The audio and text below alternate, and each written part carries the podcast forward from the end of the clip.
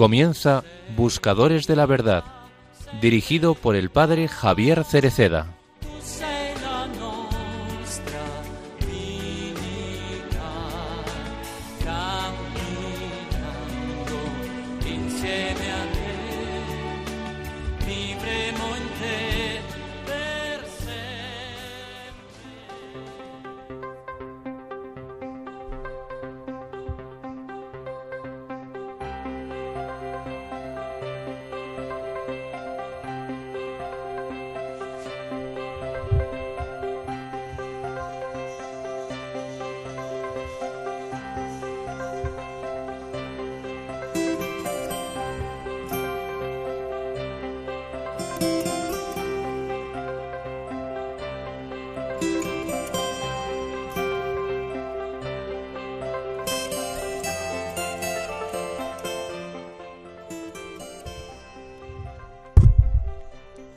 Venid a mí todos los que estáis fatigados y sobrecargados, y yo os daré descanso. El Señor no reserva esta frase para alguien, sino que la dirige a todos los que están cansados y oprimidos por la vida. ¿Y quién puede sentirse excluido de esta invitación? Jesús sabe cuánto puede pesar la vida. Sabe que muchas cosas cansan al corazón, desilusiones y heridas del pasado, pesos que hay que cargar e injusticias que hay que soportar en el presente, incertidumbres y preocupaciones por el futuro. Ante todo esto, la primera palabra de Jesús es una invitación a moverse y reaccionar. Venid. El error cuando las cosas van mal es permanecer donde se está, tumbado ahí. Parece evidente, pero qué difícil es reaccionar y abrirse. No es fácil, en los momentos oscuros surge de manera natural estar con uno mismo, pensar en cuánto sea injusta la vida, en cuánto son ingratos los demás y qué malo es el mundo y demás. Algunas veces hemos padecido esta fea experiencia, pero así, cerrados dentro de nosotros, vemos todo negro. Entonces incluso llega a familiarizarse con la tristeza, que se hace de casa. Esa tristeza que nos postra, es una cosa fea esta tristeza. Jesús, en cambio, quiere sacarnos fuera de esas arenas movedizas y por eso dice a cada uno, ven. ¿Quién? Tú, tú, tú. La vía de salida está en la relación, en tender la mano y en levantar la mirada hacia quien nos ama de verdad.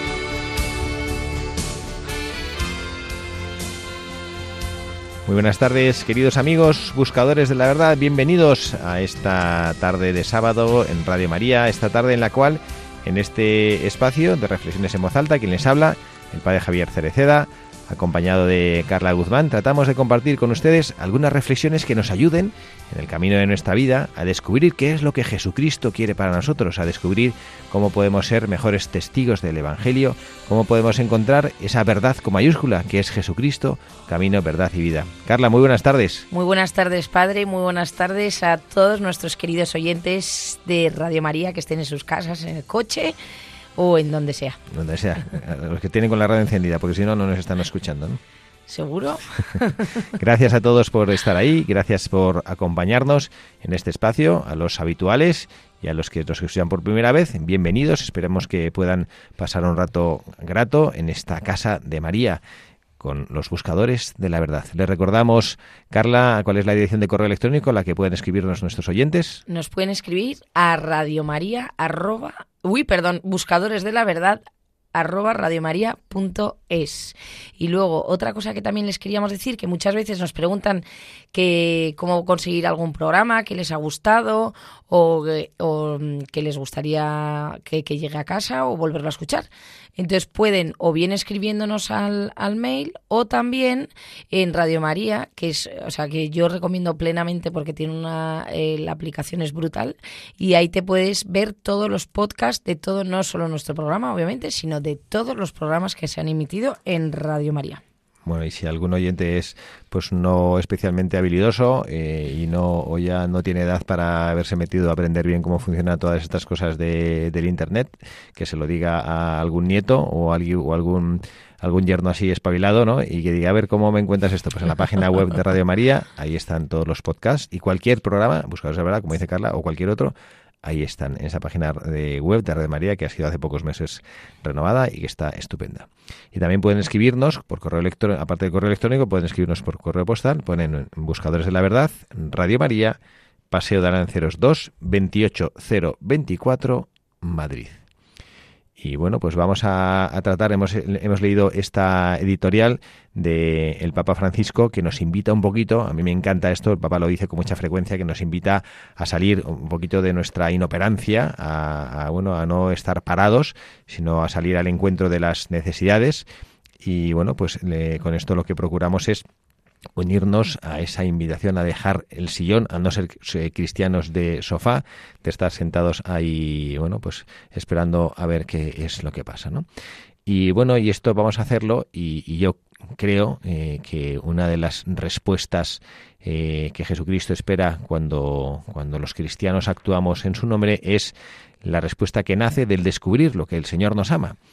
Y por eso hoy vamos a buscar como, no sé si buscador de la verdad, porque propiamente no lo es, porque él, bueno, no es ni propia ni propiamente, él es el buscador de la verdad. Y vamos a tratar de, de hablar pues del Sagrado Corazón de Jesús, ese corazón que nos ama a cada uno de nosotros. Queremos promover esa devoción, que Jesucristo además decía que tendría un lugar también especial en su corazón, aquel que promoviese esta devoción. Pues nada, Carla, eh, tú y yo nos apuntamos hoy un tanto, porque promovemos esta devoción del Sagrado Corazón. Y bueno, pues vamos a escuchar de nuestro querido padre Iraola Goitia, eh, este que, tanto nos acompaña en radio y, que tanto le queremos y tanto le promovemos, en este libro suyo precioso, ya, ya de muchísimos años, pero que todavía tiene vigencia y que nos ayuda a rezar.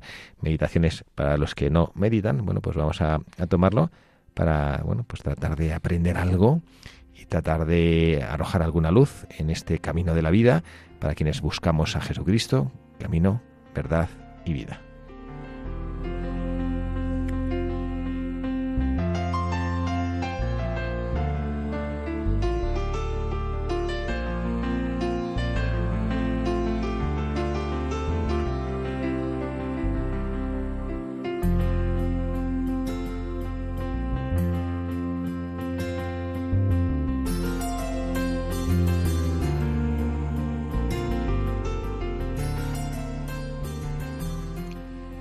La devoción al corazón de Jesús.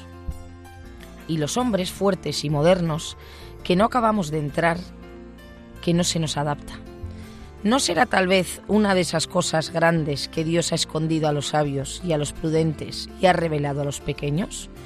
Porque muchos de los hombres fuertes no acabamos de entusiasmarnos. No sé por qué, lo vemos todo envuelto entre escapularios, motetes sentimentales, letrillas dulzonas, detentes, celadoras e imágenes en serie y artísticamente sin valor. Nos cuesta llegar al verdadero corazón de Cristo. Nos separa de él todo ese folclore sacro, un poco femenino. Nos autem viri fortes, nosotros los hombres fuertes. Ellos los buenos y las beatas que cantan, él inflama mi corazón y otras inenarrables melopeas, que veneran las imágenes, esas cursis chillonas y baratas. Apenas hay una imagen digna del corazón de Cristo, pero que a fin de cuentas llegan a la inmensa realidad del amor a Cristo. Nosotros, los enterados y los sabios, los que criticamos la letrilla y el cromo de colorines, y somos tan sabios que nunca llegamos a comprender el amor de Cristo. A nosotros nos parece poco estético y elegante todo aquello, y tal vez, bajo el punto de vista artístico, tengamos razón. ¿Quién sabe si también Nos hubiera parecido poco estética la cueva de Belén, poco artística la casa de Nazaret, poco elegante la postura de Cristo en la cruz. Y probablemente habríamos tenido también razón desde el punto de vista estético. Ellos, la masa buena que ofrece sus oraciones, sus obras y sacrificios al corazón de Cristo, y en su sacrificio llegan hasta cantar el inflama. Nosotros, los sabios doctores de Israel, que sabemos que el Mesías no es eso, los que sabemos que Cristo es viril, artístico y moderno, y el día en que Cristo viene y nos ofrece su corazón, no le comprendemos. El mismo incomprensible Jesús de Nazaret, que no se arreglaba con los sabios, los fuertes y los enterados, y que se entendía también con los ignorantes, los humildes y los niños. Ellos, antes y ahora, como unos niños, llevando palmas, dando voces y cantando osanas o inflamas, a un Cristo sencillo, montado sobre un aborrico o representado en la imagen esa desgraciadilla. Nosotros los prudentes, haciendo que se callen, diciendo al mismo Cristo que les haga callar, que no sigan haciendo ridiculeces. El problema eterno de Cristo, de ese Cristo, a quien comprenden enseguida los niños, las beatas, los ignorantes, los humildes, en una palabra, todos aquellos que no se estiman mucho a sí mismos. El problema del corazón de Cristo, que no es difícil de abrazar a, a, muchos de nosotros, los enterados, los artistas, los escribas, los críticos, los fariseos, los fuertes, es decir, aquellos que nos estimamos mucho a nosotros mismos. Ellos, los que confían en el corazón de Cristo, porque no confían nada en sí mismos. Nosotros, los que no confiamos en el amor de Dios, porque todavía confiamos en alguna ridiculez nuestra. Ellas, las monjitas de clausura, que pintan y bordan corazones con espinas y llamas. Todo con gusto monjil y feito, pero allá dentro acaban comprendiendo la largura y la anchura, la altura y la profundidad del amor de Cristo. Ellas con sus corazones bordados y sus estampitas y sus suspiros, ellas las que lo dan todo, su amor, su ilusión y su vida, para reparar al corazón de Cristo por los pecados, el desamor, el orgullo y la estupidez de nosotros, los católicos de pro, los estetas, los esnovistas, los eternos majaderos, los que no comprendemos al corazón de Cristo, por eso, por soberbios. Corazón de Cristo, de nuestra soberbia y de nuestro respeto humano para entregarnos a tu amor. Líbranos, Señor. Corazón de Cristo, de nuestro orgullo y de nuestro esnovismo, líbranos, Señor. Corazón de Cristo, que te conozcamos como te conocen esas monjitas que bordan tus detentes de trapo. Te rogamos, óyenos. Corazón de Cristo, que te amemos como te aman muchos de los que cantan el inflama y el Jesús amoroso. Te rogamos, óyenos. Corazón de Cristo, que te reparamos por nuestros pecados, como lo hacen muchos de los que rezan ante tus antiestéticas imágenes. Te rogamos, óyenos. Corazón de Cristo, que les des a ellos un poco más gusto artístico, pero sobre todo a nosotros muchísima más humildad. Te rogamos, óyenos. Corazón de Cristo, cuya cruz fue escándalo y necedad para judíos y gentiles, que tu corazón no sea escándalo y necedad para nosotros, los fuertes y los enterados. Te rogamos, óyenos. Corazón de Cristo que dijiste, venid a mí todos. Y lo dijiste no solo a los celadores y a las monjitas, sino también a nosotros, los fanfarrones, los pedantes y los engreídos. Ten misericordia de nosotros. Corazón de Cristo que dijiste, si no os hicierais como niños, no entraríais en el reino de los cielos. Ten misericordia de nosotros. Corazón de Cristo que fuiste piedra de escándalo para los escribas, los doctores y los sabios de Israel. Ten misericordia de nosotros. Corazón de Cristo, que elegiste a los tontos y pobrecillos del mundo para confundir a los fuertes y sabios del mundo. Ten misericordia de nosotros. Jesús, manso, humilde de corazón, haz nuestro corazón, el de los fuertes, semejante al vuestro.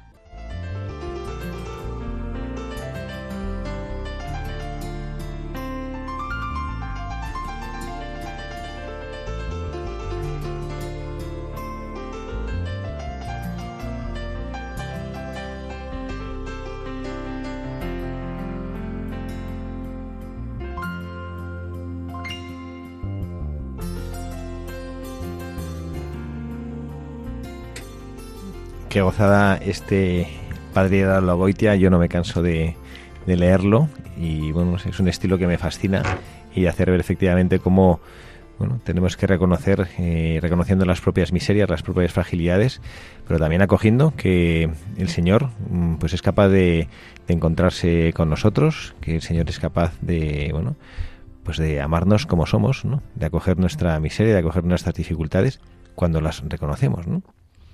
A mí me encanta, la verdad, porque con ese humor que tiene, además es que yo ya eh, me lo imagino, ¿no? Bonachón, escribiendo, pero que ese humor ácido, no, no sé cómo decirlo, como que, con qué sencillez, ¿no? Eh, es capaz de, decir eh, tantas verdades, porque según lo estábamos leyendo, es verdad que el Sagrado Corazón de Jesús, pues hay muchas imágenes, ¿no? Eh, que llaman la atención. A mí mis hijos a veces me dicen, mamá, este me da miedo o este tal. ¿No? Y es verdad que muchas veces qué pena que nos te quedas en lo superficial en la imagen y no vas a lo profundo y a lo que de verdad está representando, ¿no? Te quedas en lo que es en la figura o en la escultura, pero no eres capaz de contemplar la grandeza que hay detrás de esa escultura y esa figura. Y, tú que tienes, o sea, a mí me encanta eso de, que eso que Jesucristo se revela a los sencillos y los pequeños, tú que tienes tus niños pequeños todavía, que disfrutas con ellos, que ya tienen edad como para ir abriéndose a la vida y decir cosas. Esa, esa afirmación de Jesucristo, ¿no? que el reino de los cielos es de los pequeños, tú la puedes suscribir con tu experiencia, con tu vida, con tus tienes también sobrinos pequeñajos. ¿Qué dirías? Vamos, yo lo tengo clarísimo porque, o sea, es verdad que cuando eh, ellos viven la fe y la religión de una manera tan natural y tan... Eh, o sea, ellos no lo ven como con departamentos estancos, sino que es algo que, que está totalmente integrado en su vida. O sea, tú cuando les ves eh, rezar, no es porque cuando nos montamos en el coche, porque yo les diga que hay que rezar, sino que sale de ellos. Cuando hay que comer, son ellos. O, mm, por ejemplo, justo hablando ahora del Sagrado Corazón, eh, estuvimos en un... Hace tiempo estuvimos en un torneo que era de deportes y entonces Pedrito lleva en el móvil un detente. Y entonces me acuerdo que abrió como la funda del móvil para quitar el de, eh, para meter ahí dinero y el, su único agobio era que se perdiera su detente. Pero no que se perdiera por un tema material que se pierde el detente, sino porque él es consciente que ese detente le protege a él, no sé cómo decirlo. Y, mm, o sea, ellos, la verdad que, que cuando rezan, cuando les ves que entran, les digo, oye chicos, que, que ya sabéis que me toca mi turno de adoración, acompañarme. Y cuando te acompañan, ellos cómo, cómo rezan, cómo se quedan, o sea, yo siempre Ahora estoy aprendiendo un poquito, pero al principio como que llevaba mil libros para leer, para tal, para no sé qué, para estar como entre, no entretenida, sino como que me costaba muchísimo el silencio, silencio, estar media hora ahí ante el Santísimo. Y cómo ellos llegan tranquilamente, se arrodillan y se quedan sentados, embobados, mirando, ¿no? Eh, a la custodia como si estuviesen viendo, yo le digo, joder, parece que estás viendo Doraemon de dibujos animados. Pero es verdad que te da una gozada que dices, qué sencillez, ¿no? Es el regalo que tienen ellos y, de lo que nosotros creo que deberíamos aprender, ¿no? Porque nos cuesta a nosotros, como dice el padre Iralogoitia, nos cuesta a nosotros llegar al verdadero corazón de Jesucristo y, a veces nos separa, él, lo decía, nos separa el folclore, ¿no? nos separa a lo mejor pues esas, esas cosas que intermediamos y vemos pues a veces esas, esas imágenes, a mí me ha hecho toda la gracia porque en el colegio en el que yo trabajé eh, hubo unas familias que nos quisieron regalar una imagen del Sagrado Corazón de Jesús, pues el año antes que yo me fui. Y bueno, pues yo les puse a las, a las, a las señoras, que normalmente pues tenéis mejor gusto que nosotros para encontrar cosas así bonitas, y les puse a buscar una imagen del Sagrado Corazón. Bueno, pues tardaron semanas. Y me decía eso, oye, pues que es dificilísimo encontrar. Es verdad que estábamos buscando una imagen muy grande, ¿no? casi de tamaño natural. Y, y, bueno, pues era, era complicadísimo, entre que no podía ser, digamos, buena de, de, piedra porque no teníamos dinero para eso, era una imagen pues de como de fibra, pero bueno, al final, gracias a Dios, gracias, encontramos una imagen preciosa pero bueno, que eso es, que eso es secundario, no es, no es tanto el, la imagen que uno busca, ¿no? sino la, la capacidad de descubrir el, mensaje de Jesucristo, el mensaje esencial, ¿no? Esta devoción al Sagrado Corazón de Jesús a veces parece como si hubiera distintas devociones y como si hubiera distintos Jesucristos, solo hay un Jesucristo, ¿no? Yo esto ya lo he dicho en Radio María alguna vez, pero a mí me encanta esa anécdota de que le dijeron en un pueblo que entraron unos a ver una iglesia y había una imagen de la Santísima Virgen María y le, le preguntan, ¿no? Y, ¿y esta qué virgen es? Y dice, por, la Virgen María, ¿no? Como dicen, no más que una Virgen María, ¿no? Y a veces eso nos parece como que hay muchas devociones, bueno, pues el Sagrado Corazón de Jesús es el corazón de Jesucristo, no es una devoción distinta que este Jesucristo que está clavado en la cruz, que es Jesucristo de los Evangelios, ¿no? Y bueno, nosotros creo que debemos aprender, eh, yo os invitaría a que aprendiéramos a poder escuchar al Señor en el Evangelio y a poder escuchar como los niños escuchan, ¿no? Y a poder descubrir que Él tiene una paciencia infinita en nosotros y que Él, y esto eh, mm, como que creo que es una cosa que nos puede iluminar, que aprendamos a confiar en nosotros como Jesucristo confía en nosotros, ¿no? que a veces estas cosas se nos olvidan, ¿no? que Jesucristo confía en nosotros más de lo que a veces nosotros mismos confiamos. ¿no? Y bueno, yo creo que bueno, podríamos hacer así un poquito como, como reflexión de, de, las, de las enseñanzas que podíamos que recibir eh, pues, eh, por, por hacer este, este estilo que solemos hacer y estas enseñanzas que podemos buscar en nuestro programa, tomando las, las, las, las letanías que bueno que hacemos al corazón de Jesús, que son las últimas que ha leído Carla cuando nos ha leído este texto, ¿no? Y, y, bueno, pues una de ellas es eh, de nuestra soberbia, corazón de Cristo, de nuestra soberbia y de nuestro respeto humano para entregarnos a tu amor, líbranos, Señor. Bueno, a mí me parece esto magistral, porque realmente esto es exactamente así en nuestra vida.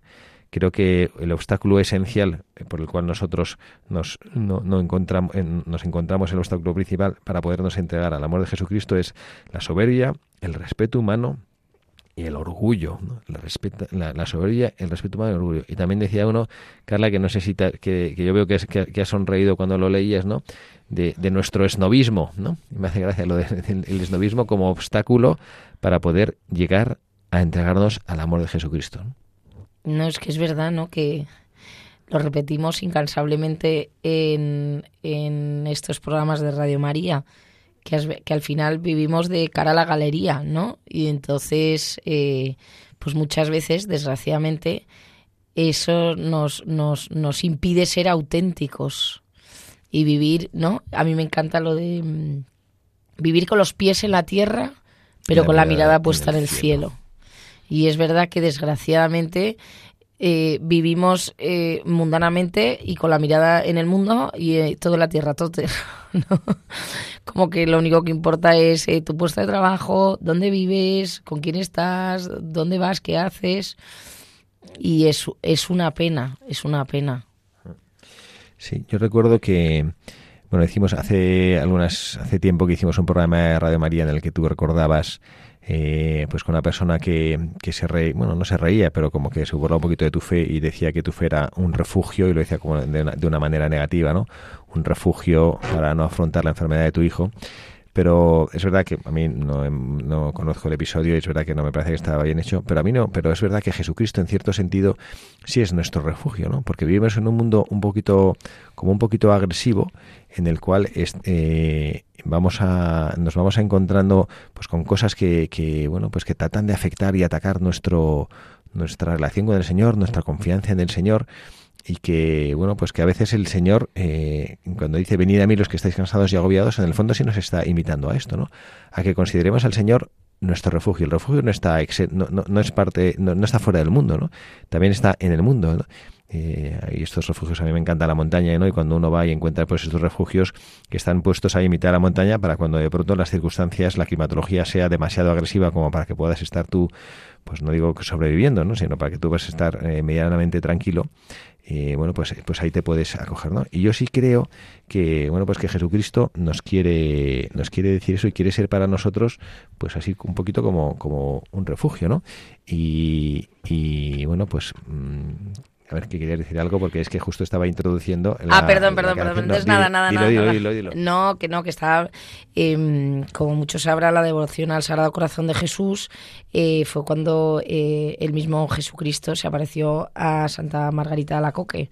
¿no? Y sobre todo era, no, es hablando de lo que usted está hablando, de, em, sobre todo le mostraba eh, su Sagrado Corazón para que la humanidad no solo era para reparar su corazón por, por los daños que le podían hacer los hombres, sino también para, para, para él demostrar el amor que nos tiene, ¿no? Entonces, al hilo del refugio, digo, si nosotros supiésemos y fuésemos conscientes y sintiésemos físicamente el amor tan grande que nos tiene Jesucristo, ¿no? Sería como el mayor refugio atómico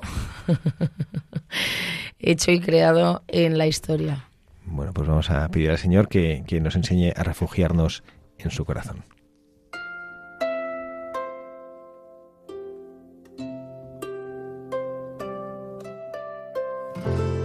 Luz y tinieblas en un instante se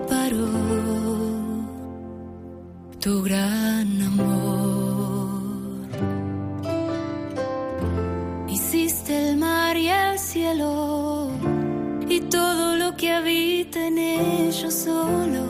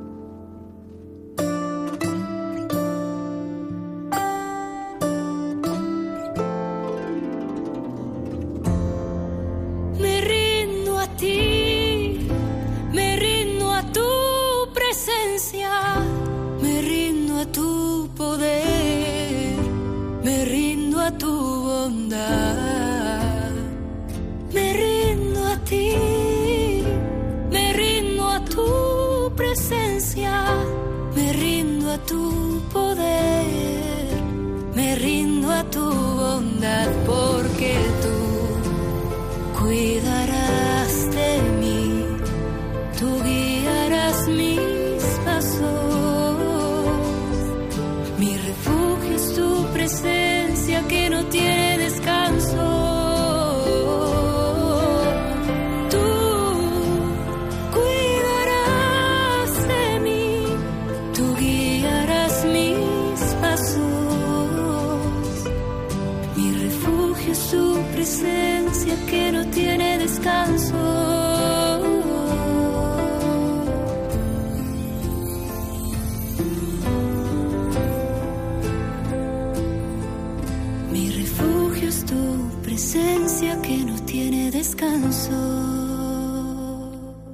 Esta canción nos ha ayudado a seguir en, este, en este contexto de, de, oración, en este programa en el cual estamos recordando, quien les habla el padre Javier Cereceda, también está Carla Guzmán con nosotros, recordando en este espacio de buscadores de la verdad esta realidad de nuestra vida, de la presencia del Sagrado Corazón de Jesús.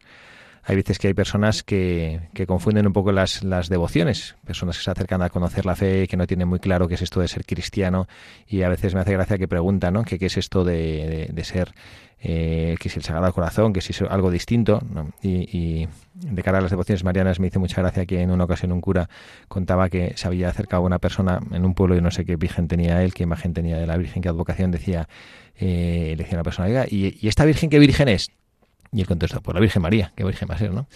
pero como, como una manera de decir que da igual el apellido, que, que, la Virgen María es una, ¿no? Y a veces miramos eso del Sagrado Corazón de Jesús como si fueran personas distintas. Es es contemplar a Jesucristo bajo una faceta concreta, ¿no?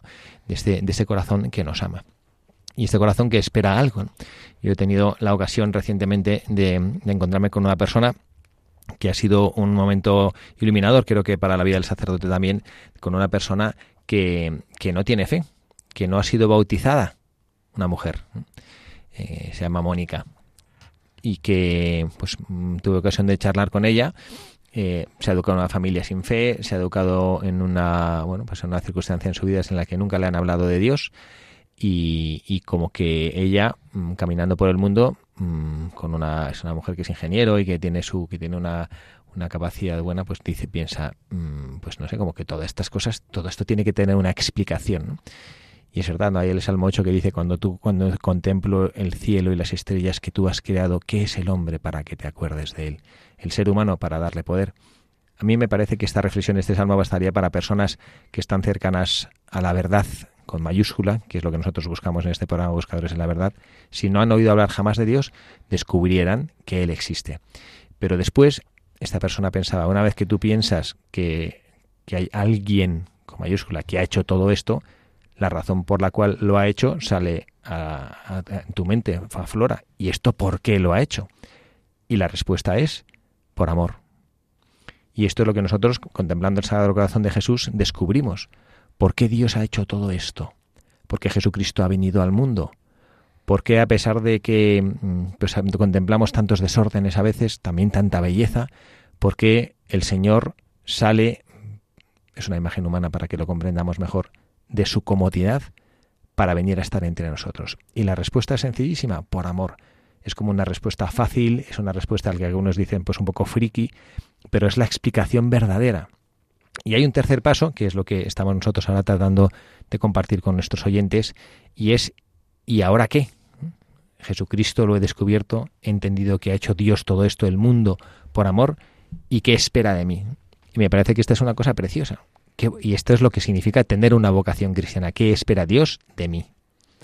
Qué complicado, padre. Aquí me ha tirado, aquí me, la ha puesto en bandeja.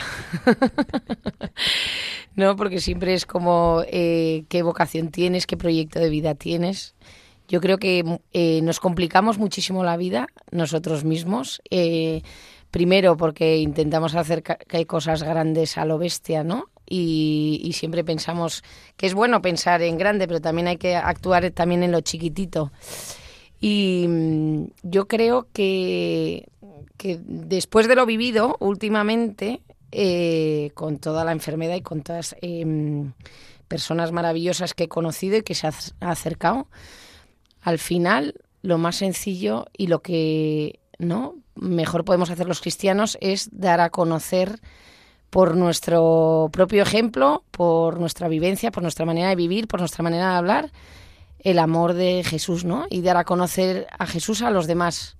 Eh, pues desde, desde, desde tu puesto de trabajo, desde, yo que sé, las vecinas en, ¿no? A mí me encantó una, hace poco leí del padre Martín Descalzo, que a mí me encanta, cómo él eh, apostolaba desde el ascensor, ¿no? Porque él además tenía un problema de, diálisis y no podía subir y bajar las escaleras porque él contaba que en los conventos eh, creo que eran, perdone si me equivoco, no sé qué orden era, si cartujos o cuál era, que, o, que utilizaban las escaleras como para encontrarse para esos minutos em, encontrarse con Dios o compartir algo. Entonces él decía yo en el ascensor, porque no puedo subir y bajar escaleras.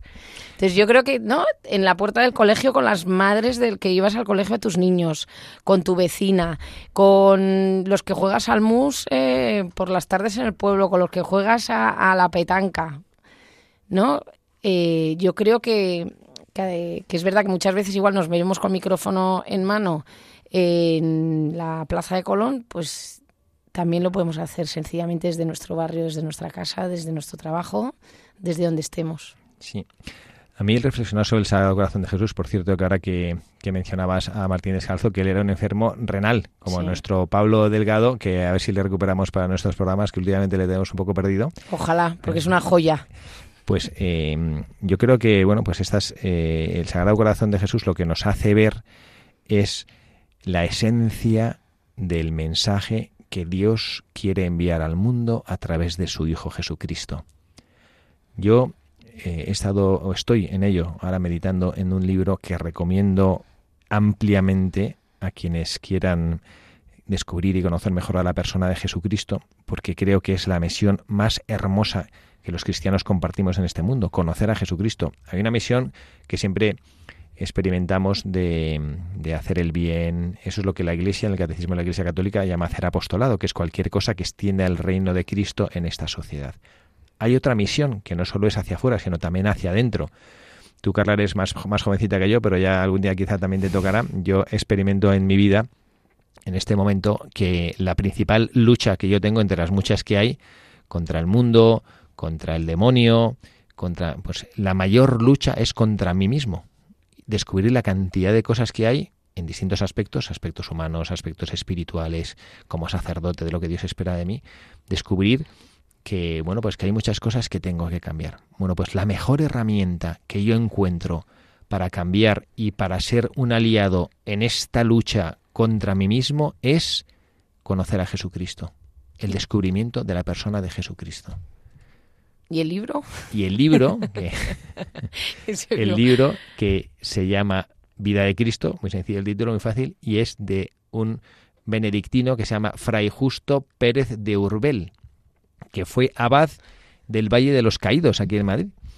Y es un libro que es una delicia leer, porque este hombre yo no lo conozco, la verdad es que entiendo que ya no vive, porque esto de veces que debió escribir hace muchos años, a lo mejor sí, y, es una delicia de hombre conocedor de la historia, de conocedor de la Tierra Santa cuando describe como si lo estuvieras viendo, ¿no? No describe algo que le ha contado alguien, sino algo que ha vivido él y cuenta, no, porque en Tierra Santa, en este periodo del año, cuando, cuando el viento acaricia las espigas, de, o sea, es, se ve que lo ha vivido él, ¿no?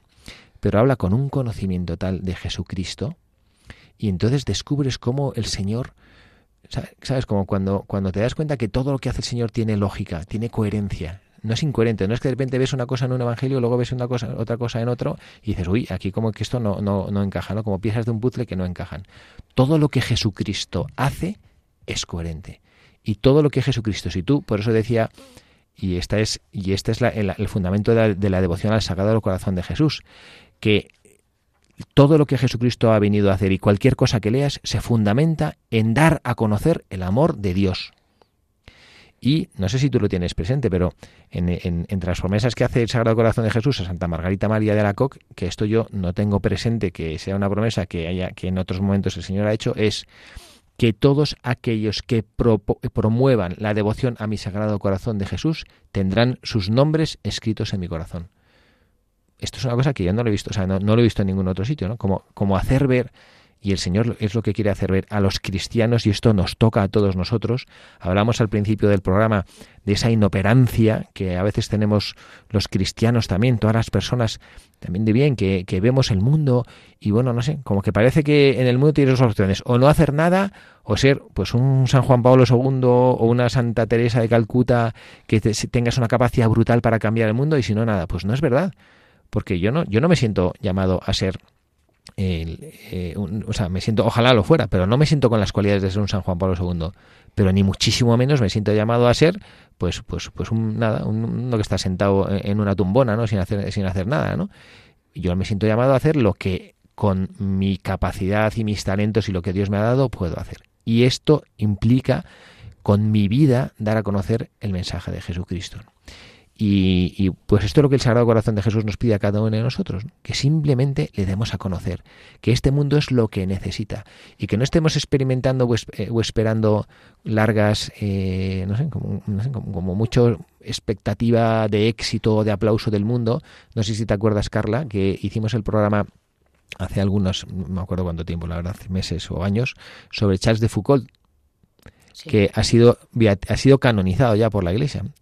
Charles de Foucault, si no me equivoco, en su vida creo que, no sé si a una persona logró convertir, a una persona. Él vivió entre los beduinos y al final pues una especie de enfrentamiento, le tenían preso y pues el, el, que le tenía de guardián había un tiroteo, se puso nervioso y lo, se, lo cargó, lo mató a él. Y es un hombre que pues vivió en esa tienda cuando celebraba la misa no iba nadie, ¿no? Y sin embargo es un hombre que, ha, que es un padre espiritual, que de su vida, que externamente él cuando se murió debió pensar, a lo mejor por antes de morir, pues yo no sé de qué ha valido mi vida, pero sus escritos es un padre espiritual a, cuya, a la sombra de cuya espiritualidad han nacido familias espirituales. Entonces la pregunta es, ¿nosotros todavía pensamos que lo que Dios espera de nosotros es algo que se mide según los parámetros del mundo? Es que yo siento que si tuviéramos la capacidad de ponernos las gafas de Dios para ver nuestra propia vida, lo que nosotros hacemos, tú Carla como madre, como, como madre de un niño enfermo, en tu trabajo, las cosas que hacemos, si fuéramos capaces de ver eh, el aura que desprende nuestro amor, nuestra visión del mundo cambiaría. Yo creo que, perdón, que no, pero ah, em, a mí me dio muchísima luz una vez eh, en, una, en, una, meditación, no sé dónde lo leí, em, que Dios nos ha creado a cada uno únicos y cada uno con una misión. Y, y, nos, y cada uno de nosotros estamos aquí porque Dios ha querido que estemos y porque Dios tiene un plan para cada uno de nosotros.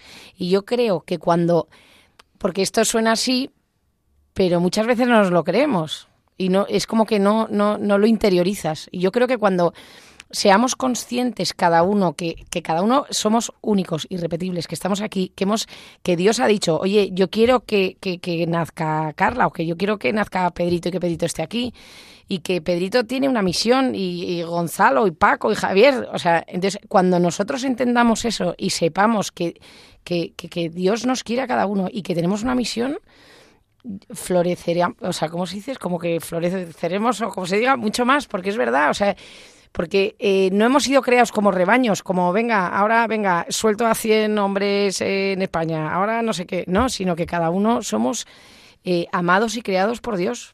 Entonces, cuando creamos eso, es como cuando tú, ¿no? Cuando muchas veces lo decimos, cuando una madre quiere a su hijo y el niño se siente querido y el niño se da cuenta que su madre le quiere, el niño sonríe y el niño florece, pues lo mismo. Esto lo dice el Fray Justo Pérez Durber en su libro, que ojalá que me gane algún adepto y alguno se lo busque y se lo compre y, lo pueda leer. Está de la editorial Patmos, este libro ahora me acabo de acordar. Habla de esto y dice cómo Jesucristo era capaz de devolver a las personas la dignidad que creían haber perdido, solo con una mirada. Y eso nosotros cuántas veces podemos hacerlo. Yo no sé si, si, si los que nos escuchan lo hacen, ¿no? Pero cuántas personas hay a nuestro alrededor pues que piden ayuda, piden comida a la puerta del supermercado, piden una moneda en el semáforo, y a veces nosotros les damos, les ayudamos, o, miramos para otro lado y cuando les ayudamos, pues como que con desdén, ¿no? Como, como casi para que no nos contagien, Y yo pienso, ¿no le devolverá más la dignidad a esa persona el que le mires a los ojos? No como que tenemos, como que es una oportunidad que nos regalan para poder hacer el bien. Yo tuve, hay una, hay un, iba a decir joven, pues que es casi de mi edad, ¿no? Que tiene parálisis cerebral, que es un joven vinculado a nuestra espiritualidad en el Reino Christi, que pertenece a la, es laico consagrado del Reino Christi y vive en su casa porque tiene una, tiene una enfermedad tremenda, Y, y entonces, pues, pues eh, el otro día fui a verle y me, echó el propósito de ir a verle porque y, voy poco porque la vida me, da, es un jaleo que no puedes hacer siempre lo que te gustaría hacer. Pero cuando yo iba y me estaba dando las gracias y yo sentí pero no, no porque yo sea un buenazo, que no lo soy, sino porque fui plenamente consciente, como Dios me hizo ver, dale las gracias tú a Él. Porque gracias a Él has tenido la oportunidad de hacer algo que yo a ti te he pedido, y es vete a visitar a los enfermos. Entonces yo experimenté, o sea, yo de repente dije, si es que he ganado yo. O sea, es que me parece que he venido aquí a, como entre comillas, perder una hora para atender a, acompañar a este, a este hermano mío, cuando en el fondo Él me ha dado la oportunidad de hacer algo que Dios me ha dicho que haga. Entonces, esto también a estas personas que están necesitadas, que son los privilegiados y los predilectos del corazón de Jesucristo, ellos nos hacen ese regalo y nosotros no nos damos cuenta, que nos dan la oportunidad de hacer lo que Dios nos ha pedido. ¿no? Es como si tú, no sé, eh, yo por ejemplo soy, mm, no sé, estoy estudiando magisterio y tengo, que ir, tengo la obligación de ir a hacer unas prácticas a un colegio. Y resulta que voy a este colegio, hago las prácticas, además hago una experiencia estupenda, y cuando acabo, pues obviamente en el colegio, si son bien educados, me darán las gracias. Y yo, si soy honesto, debería decirlo, ¿no? Si las gracias se las doy yo a vosotros. Porque gracias a vosotros me habéis permitido, ciertamente, ejercer un servicio, pero un servicio que yo necesitaba y que a mí me ha edificado. Entonces, claro, de esta manera no nos consideramos nosotros, perdón por la expresión, como unos perdonavidas cuando hacemos el bien a alguien, ¿no? Que a veces que parece como, como si nos sentimos pues dioses en minúsculas dando un dinero a alguien o, o, sea, acércate a esta persona. ¿no? Esto, perdón, yo lo digo desde el altar de la teoría, porque en la práctica soy como los demás que me cuesta a veces hacerlo, ¿no? Y vas con prisa y te acercas a una persona y, ¿no? Pero eh, cuando puedes ejercer, cuando ejerces esa misericordia, si lo que te está haciendo esta persona es darte el regalo de que recibas la oportunidad de hacer lo que Dios te ha pedido que hagas. Visitar a un enfermo, eh, rezar por los moribundos, enseñar al que no sabe, estas obras de misericordia. ¿no? Están fenomenal, vemos las corporales, también las espirituales. Esto es lo que el Sagrado Corazón de Jesús viene a pedirnos. Esto es aquello a lo que Él viene a invitarnos, a que amemos de verdad, a que nos creamos que este es el corazón del Evangelio. A mí cuando me ha tocado eh, celebrar algún bautizo, siempre escojo hablar del amor. Siempre. Y les digo a los padres y a los padrinos, yo solo os pido una cosa que recordéis el día de mañana de este bautizo. Que a este niño o a esta niña que hoy han sido bautizados, les digáis, el día que tú entraste a la iglesia, el sacerdote que te bautizó, a mí me da igual, olvidaros de cómo me llamo yo, solo un sacerdote habló del amor. Y que este es el motivo por el cual tú entras en la iglesia, para descubrir el amor de Dios, para experimentarte que eres una persona amada y para comprender que tienes que transmitir ese amor, que esa es tu felicidad. Y esto es lo que esto es lo que nosotros festejamos y esto es lo que nosotros celebramos y esto es lo que nosotros queremos o hemos querido transmitir a lo largo de los minutos de este programa a, a nuestros a nuestros buscadores de la verdad. Pedirles a ellos o bueno, yo les pido, como sacerdote de Jesucristo en la Iglesia, les pido que no sean el último eslabón de esta cadena que empezó con Jesucristo nuestro Señor viniendo al mundo, que sean un eslabón al cual se unan otros eslabones, que sean transmisores de esa verdadera y gran noticia. Pues nada, Padre, millones de gracias. Espero que, que, que nuestros consejos les hayan podido ayudar. Y nada, Sagrado Corazón de Jesús, en vos confío.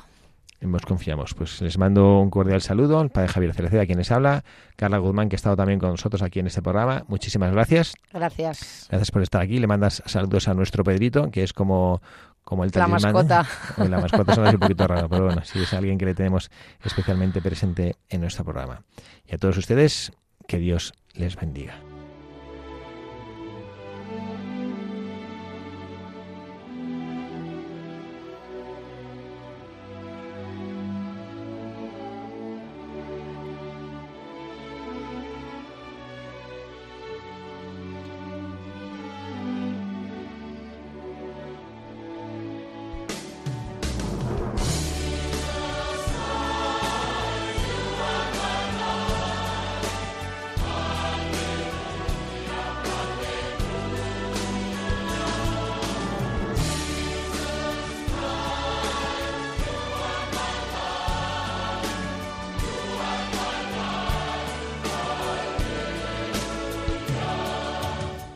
Y así termina Buscadores de la Verdad con el padre Javier Cereceda.